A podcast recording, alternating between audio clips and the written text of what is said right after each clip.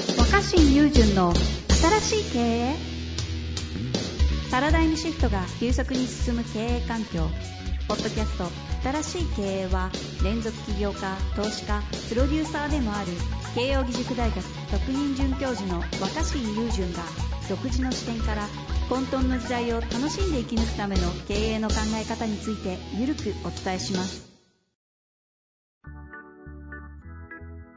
こんにちは、遠藤和樹です。若新友純の新しい経営。若新さん、よろしくお願いいたします。はい、よろしくお願いします。さて、いきなり収番組始まって早々にもう、ズーム収録ということになってしまいましたけど、はい。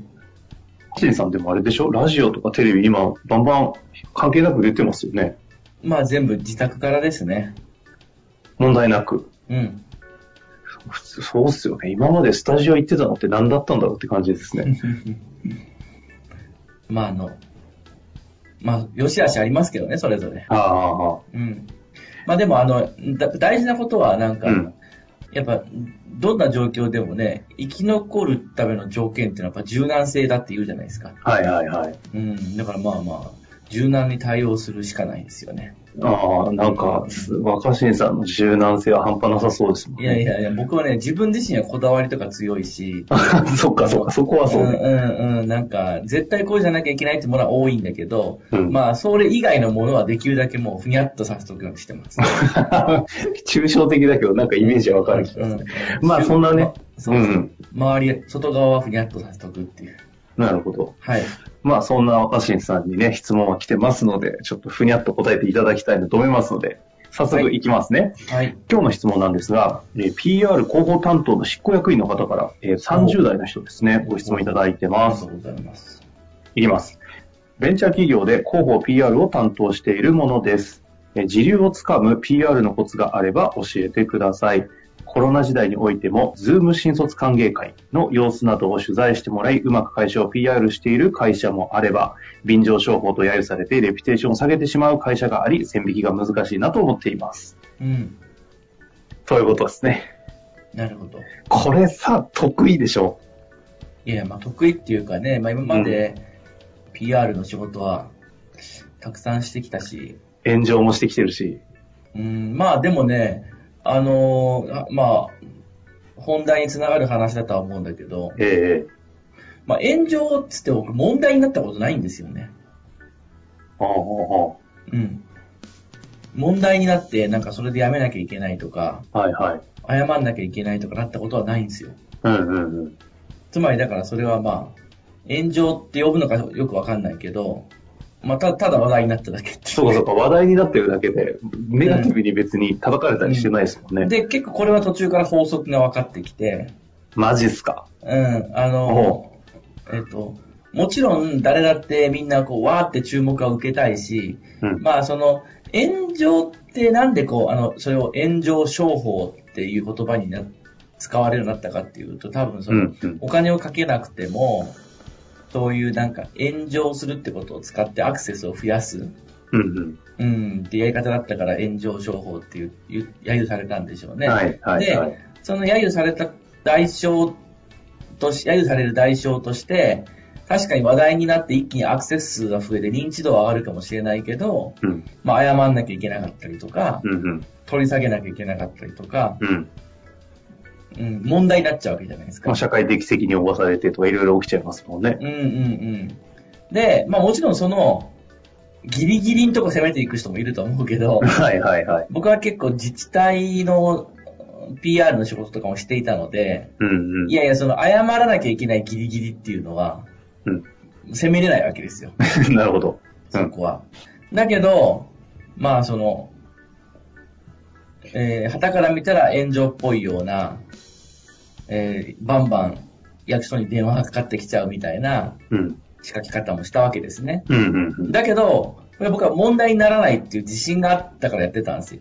ほうほうほうん。だからそれはまず、僕がいろいろ取り組んできて、分かったポイントなんでお話ししたいと思うんですう。けど。いや、聞きたいですね。まさに線引きの話だ。うん。その線引きは僕は実は単純だと思ってて、はい。えっと、大きな線引きでいくと、うん。あの、違法か、い異常かの違いって僕は思ってちょっと待ってください。最高に面白いとこ来たね。違法か異常かうん の違いが異常。うんあ。あ、ああで、えっと、やっぱり多くの人たちは、うんうん。なんていうのかな。普段の、あの、みんなが守ってる決まりや常識から、大きく外れたものが出てくると、うん。当然わーってこう注目して、うんうん。ああでもない、こうでもないってこう騒ぎ始める。騒ぎ、騒ぐわけですね。うんうん。だからまあ、その、アクセスも伸びるし、注目されやすいと。うん。だけど、この騒ぐ時の基準として、はい。法を犯してるかどうかっていうことを、騒ぐ側はあんま気にしてないんですよ。なるほど。うん。えっ、と、法を犯してるかどうかっていうよりも、僕らの普段生活してる日常のああ。当たり。前っていうか、みんなが当たり前だと思ってるものの、すを犯してるかどうかで騒いでる。はいはいはいはい。で、その中には、法を犯すものと、常識を犯すものが僕はあると思ってるんですよ。なるほど。うん。で、えっと、逆手に取るべきだと僕はそれを思っていて、 やばいね。つまはりいはい。えっと、法を犯すのと同じぐらい、常識を犯すことをしても注目されるわけですね。うんうんうん。でも、えっと、法を犯しちゃうと、うん。問題化して、そうね。謝んなきゃいけないわけです。はいはあとは、法律には定められてなくても、例えばその、民族差別するとか、い。うんうんなんかいじめにつながるとか、うん。うん。そういう、まあ、えっと、激しくモラルに反するものも、まあ、一応、法律では定められてなかったとしても、なるほどなるまあ、ほど。僕はその違法の方にちょくくって入れてるんですよ。はいはいはい。うん、違違法であるか、あるいはもう、その、まあ、人の人権を無視するとかう、んうんうん。そういうような、あもまあ、の、まさにモラルとか倫理的なところのうん、あせいですよもうね。もうもうまあ激しくさ犯すものはダメだと思ってるんですね。で、そっちやっちゃうと、あの、いくらアクセスが集中しても、うんうん。あの、謝んなきゃいけなくなるっうんうんうん。ていう。うん。一方で、なんかその、常識を破るっていうか、法を破らずに、常識だけ破るっていうふうに注意して、僕はだから仕掛け自て分意識だけを破るって決めてるんですね。うん、うん。常識を破ると、おい、そんなの非常識だろって言って、うんうん。いつも見ない景色だし、状況だからねう。んうんうん。役所にもバンバン電話かかってくるし、はいはい。企業だったとしてもお問い合わせにいっぱい来ると思うんだけど、うんうん。それは価値観の問題でしかないんですよ。なるほど。うん。で、まあ、そうですね。なんか、まあ、わかりやすい例で言えますよ。わかりやすい例で言えば、はい。まあ僕はあの、市役所で女子高校生集めて街づくりするプロジェクトをやってた、やってますよね、今 JK か。やりましたね JK かってや。つね。はい。で、これはまあなんか、特に始まった時とか、なんか役所に100件ぐらいなんかクレームの電話とか問い合わせが来るぐらい、まあ世間一般に言うとなんかそのニュースをきっかけに炎上したって言われがちなんうで、んうんうん。で僕はこれは本当ただね、まあ話題になったっていうと綺麗すぎだけど、物議を醸したぐらいだと思ってるんですよあ。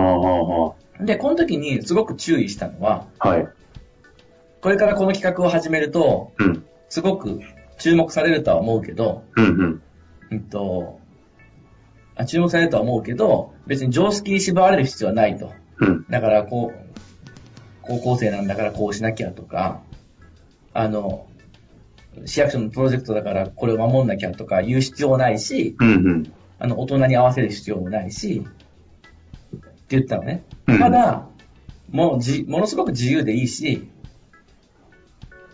あの、常識に縛らなくていいんだけど、まあ、法律だけは守ってほしいと。それはその、市役所のその女子高生の子たち、子たちに、そういう話をされた。ああ、そういうことね。うんうん。法律だけ守ってる。まあ、具体的に何かっていうと、その、酒とかタバコとかなんですよ。ああ、明確ですね。うん。で、僕は結構これをね、間違える人が多いと思ってて、はいだって、まあ、僕、まあ、その、僕らの時代って言っちゃうとわかんないけど、まあ、昔からさ、なんかまあ、別に高校生でもタバコ吸う人とか酒飲む人ってもいたじゃん、まあい。っぱいいましたね。 ある意味それは、なんか逆に言うと、高校生でタバコ吸ったり酒飲むのは逆に常識になってる部分もあって。確かに。うんまあまあ、あ、それはそんな、なんかまあまあ、高校生だったら酒ぐらいちょっと飲むでしょみたいなのがあったじゃんうんだけどこありまれし、これは絶対ダメなんですよ。え、その、いや、高校生で飲む人いますよねぐらいは絶対ダメで、うんそれは明確にだって法律を犯してるからですよ。なるほど。違法違法行為じゃないですか。高校はいは生いはいはいがタバコ吸うとか酒飲むっていうのは。違法行為なんです、絶対。だから、それは高校生にとっては、案外、いや高校生だからそれぐらいいいじゃんって話があって、僕は役所だから、その、その部分だけは絶対やめてって。うん、う。うんん。うん。あとなんかその役所のものを盗んで帰るとかね。あネットになっちゃうんで。だけど、学校の校則は守んなくていいし、別にスカートもパンツが見えなきゃどんだけ短くてもい いし、別になるほど大人にタメ口を聞いてもいいしって言ったんですよ。あ、はいはい。うん、えじゃあ本当に記者会見とかも金髪のままでいいんですかとか。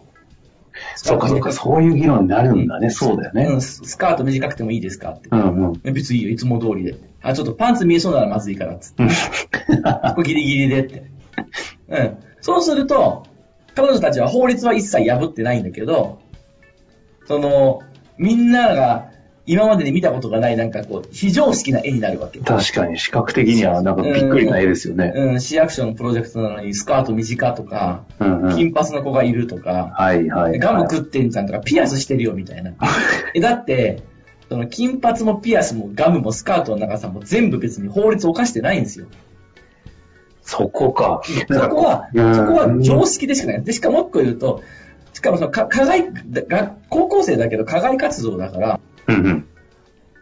校則も、学校終わったら自由じゃん。まあ、別に、そうか、制服着なくてもいいわけですもんね。うん。まあ、そこは、確かに、あの、議論はあると思うんだけど、まあ、まさに物議を醸す部分でしかないわけ。校則を守ってるような子を受け入れていい、あ、校則を破ってるような子を受け入れていいんですかって話だけど、だって校則を破ってる子が街づくりしちゃいけないんですかって話になるじゃないですか。はいはい。うんただ、タバコ吸ってる子はダメなんですよ。市役所のプロジェクトに入ったら。え、その基準が明確にそこまで言語化されて、基準を引いていけるようにやって活動してるのっていつぐらいからですかいや、それはだから、まあ、ろ6年、6、7年前ぐらい前から、いろんな企画を打ち出すときから、途中から気づいてきたっていう。へえ、あ、そうなんだ。まあ、ちょうどお客さんにその役所も多かったから、うん。まあまあ、絶せ対そう政治系もやってましたしうねん、。そう、だから法は犯さないようにしようってなってくる。じゃあ法を犯さずしてどうやって注目を集めたり、議論を。まあ僕はそのね、もともとそれも、ただ、なんか物議を醸したいっていうよりは、問いを投げかけたいわけですよ。うんうん。なぜこうじゃなきゃいけないんですかっていう。なんで、なるほど。ななんで校則を破ってる高校生だと街づくりしちゃいけないんですかっていう。社会の問いの、問いというメッセージの。そうそう。ただこの問いを投げかけるときに、それが、その、なんで未成年でみんなタバコ吸ってんだからダメなんですかってなっちゃうと、 あの、そりゃそうだろうで、違法ですもんって話で終わっちゃいままあまあす。まあ違法、違法だと議論の余地がなくなる。うんでもなんかね、どうやらみんなそこのとこちょっと、あの、線引きを誤ってて、だから一時期なんかそのツイッターで、なんか注目されたいがゆえになんか、お店の冷蔵庫入ってみたとか、はいはいあはれい。って全部全部だから、違法行為なんですよ。なるほど。そうじゃん。いや、本当その通りですね。違法行為だったりとか、例えばアルバイトの人は絶対やっちゃいけないっていう、その従業員が、あの、してはいけないようなことをしたとか、そういう、もうなんかルール違反なんですね。これなんかもうめちゃくちゃ明快だったんで、今日のあたりはここのところで終わりたいところですけど、あれですいやね、これ言えるのかどうかわかりませんけど、非常識、常識をどう破るかっていう発想のところは、なんかぜひどっかで聞いてみたいですねうん。で、まあ、それはまたそれで工夫が必要なんですけど、うん。少なくとも、その、そこの、そこのラインさえ間違わなければ、あの、アイディア出すときにだいぶ気楽になると思うんです。あうんまあ、それってどうだと思うけど、まあ、法を破ってね、法だったりとか人権問題とかに触れてなければ、やってみたらいいんじゃないって言って、どんどん試してみればいいと思うんですよ。あ、なるほど試。して試してみて、クレームとかが入っても、法に触れてなければ、合法であれば、はい、お問い合わせありがとうございますって終わりだから。 確かにそうね。ほんで、それでどんどんどんどん精度を上げて、それで多くの人に、お、こんなやり方もありなのかとか、こんな視点もいいのか、ありなのかっていう、こう、と問問いをどんどん与えていけば、いい PR ができると思うし、はいまあ、あの、最後に、これ、僕自分でこう気づいてそう言ってたんですけど、うんうんそしたら、なんか、2、3年前に全く同じことを言ってる人が一人いたんですよ。誰だ乙武さんが全く同じこと言ってて、え乙武さんもいろいろこう発言して、うん要するによく炎上する人っていイメージあるけど、彼も結局その、あの、良質な炎上っていうのは、あの、ー、良質な炎上ね、いい言葉ですね。うん常識を破ってても、法律を破らないことだって気づいたって、まあ彼も同じこと言ってたから、えーあ同じ、うん、その、おたけさんも同じこと気づいてると思って、あの、それぜひ、心がけていただきたい心がけて、で、違違法と常識の線、境を、うん、だし、これ、これ打ちからまはくってみると。そうそれこそ、こうこうやって、やっぱり、大規模なウイルス感染拡大とかあって、社会のなんかあり方っていうか常識を問うみたいなことはな、これからトレンドになってくるでしょうから、その時に間違っても、いくらこれがおかしいと思っても、まあ、法、現時点で決められてる法律は、まあ、犯さないというか、その法律自体を疑問視するようなことはあまり打ち出さない方がいいと思いまなす。るほどですね。そこが一つの基準の線引きだということですね。まあぜひなんかこういう話を聞いた上で、なんかこういうことをしてみたいんだけど、なんか若新さんだったらどう PR しますかみたいな質問、具体的なやつとかもぜひちょっとお問い合わせとかいただけたら答えてみたいですね。ケーススタディ的に。はい。というわけで、今日はね、この辺りで終わりたいと思います。若新さん、ありがとうございました。ありがとうございます。本日の番組はいかがでしたか番組では若新雄純への質問を受け付けておりますウェブ検索で「若新雄純」と入力し検索結果に出てくるオフィシャルサイト「若新ワールド」にアクセスその中の「ポッドキャスト」のバナーから質問フォームにご入力ください